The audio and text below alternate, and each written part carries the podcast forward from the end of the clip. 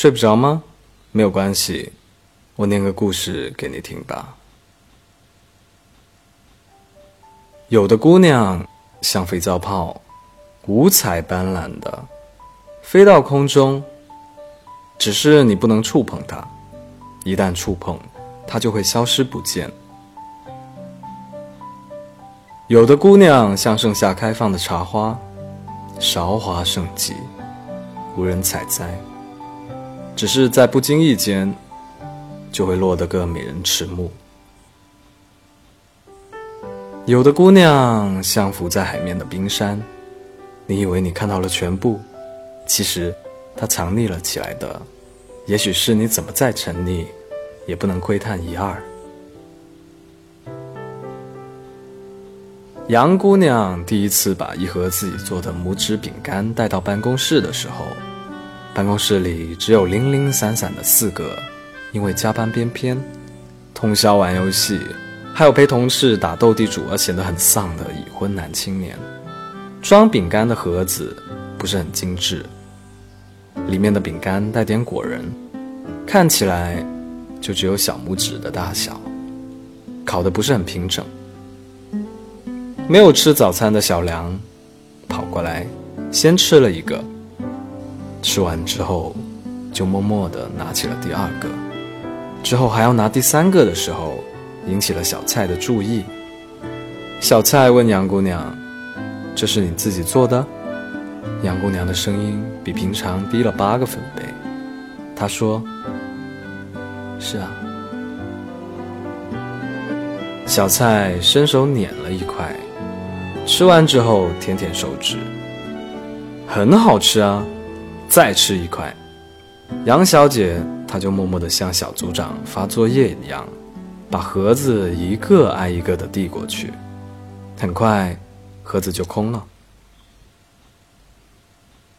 杨姑娘是这间小小的公司里唯一的女生，就好像《水浒》一百零八将，没有人会想起孙二娘是一位女性，也没有人在乎八仙过海里面。和仙姑的性别，同事间的交往总是默认的把杨姑娘当成了一个男性。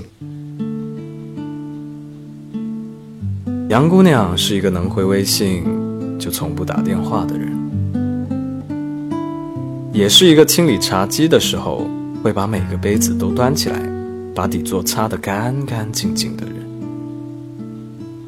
她说话的声音不高也不低。因为是文职工作，常常安静的没有存在感，言辞之间也不是很善于表达。他的办公桌正对着窗子，却背对着大门。大多数时候，从门口进来的人，只能看到杨姑娘略微单薄的背影，你没有办法捕捉她的情绪和表情。和大多数大学里面没有谈恋爱的乖乖女一样，毕业之前。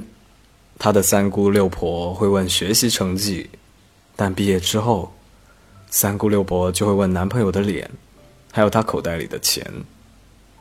在这个小地方，相亲是最平常不过的事情。第一次见那个男生的面，杨姑娘回去之后完全忘记了他的模样。第二天，她就接到了他的电话，约他去玩密室探险。心动只要二分之一秒。杨姑娘后来想起，密室里面她找钥匙的样子，似乎心脏漏跳了一拍。这一次，杨姑娘看清楚了他的样子，那是一张平常的放在人海里面就会捞不上来的人脸，个子也只比杨姑娘高那么一点点，但。他那个时候幽默的样子，总会让腼腆的杨姑娘露出惨白的牙齿。杨姑娘回去想了想，把高跟鞋换成了平底鞋。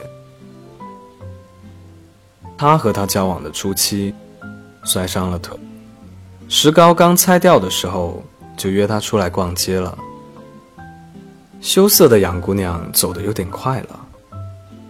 他也不追，等杨姑娘走了两三步远，就一脸无辜的喊：“大哥，等等我。”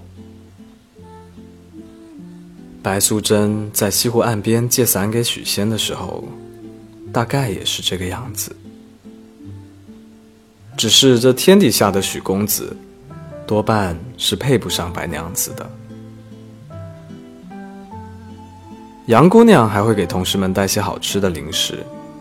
有一天，她带了一盒自己做的椰奶冻，香甜可口，奶味十足。公司里的男人们用手连抠带挖，就剩下些边角残迹，有点下不去手。后来的那一点，多半是丢掉了。男人们有很糟糕的一面，他们喜欢干净的食物和姑娘，但是又常常把干净的食物和姑娘弄脏。杨姑娘和他天天见面，直到有一天，发现他似乎在隐藏着什么。他不带他回家见父母，也不带他去他的朋友圈逛。他发现两个人交往了几个月，可是还是对他的朋友一无所知。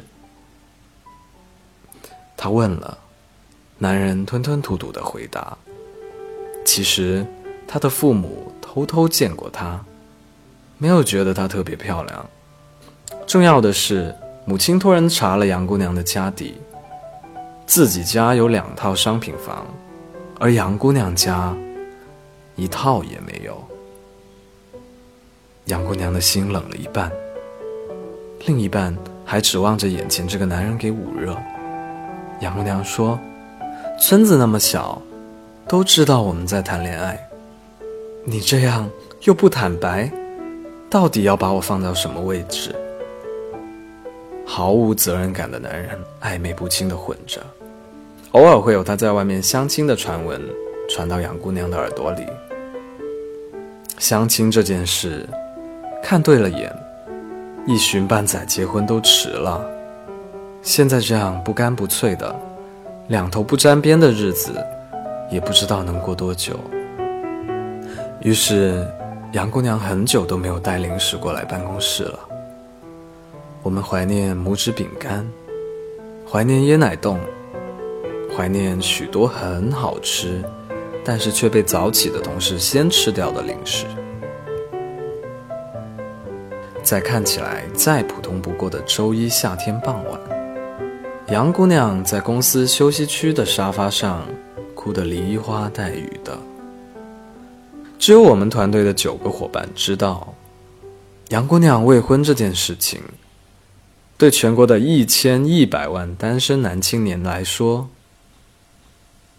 是多么幸运的一件事啊！我是吉祥君，下一个故事依旧在 Storybook FM，晚安。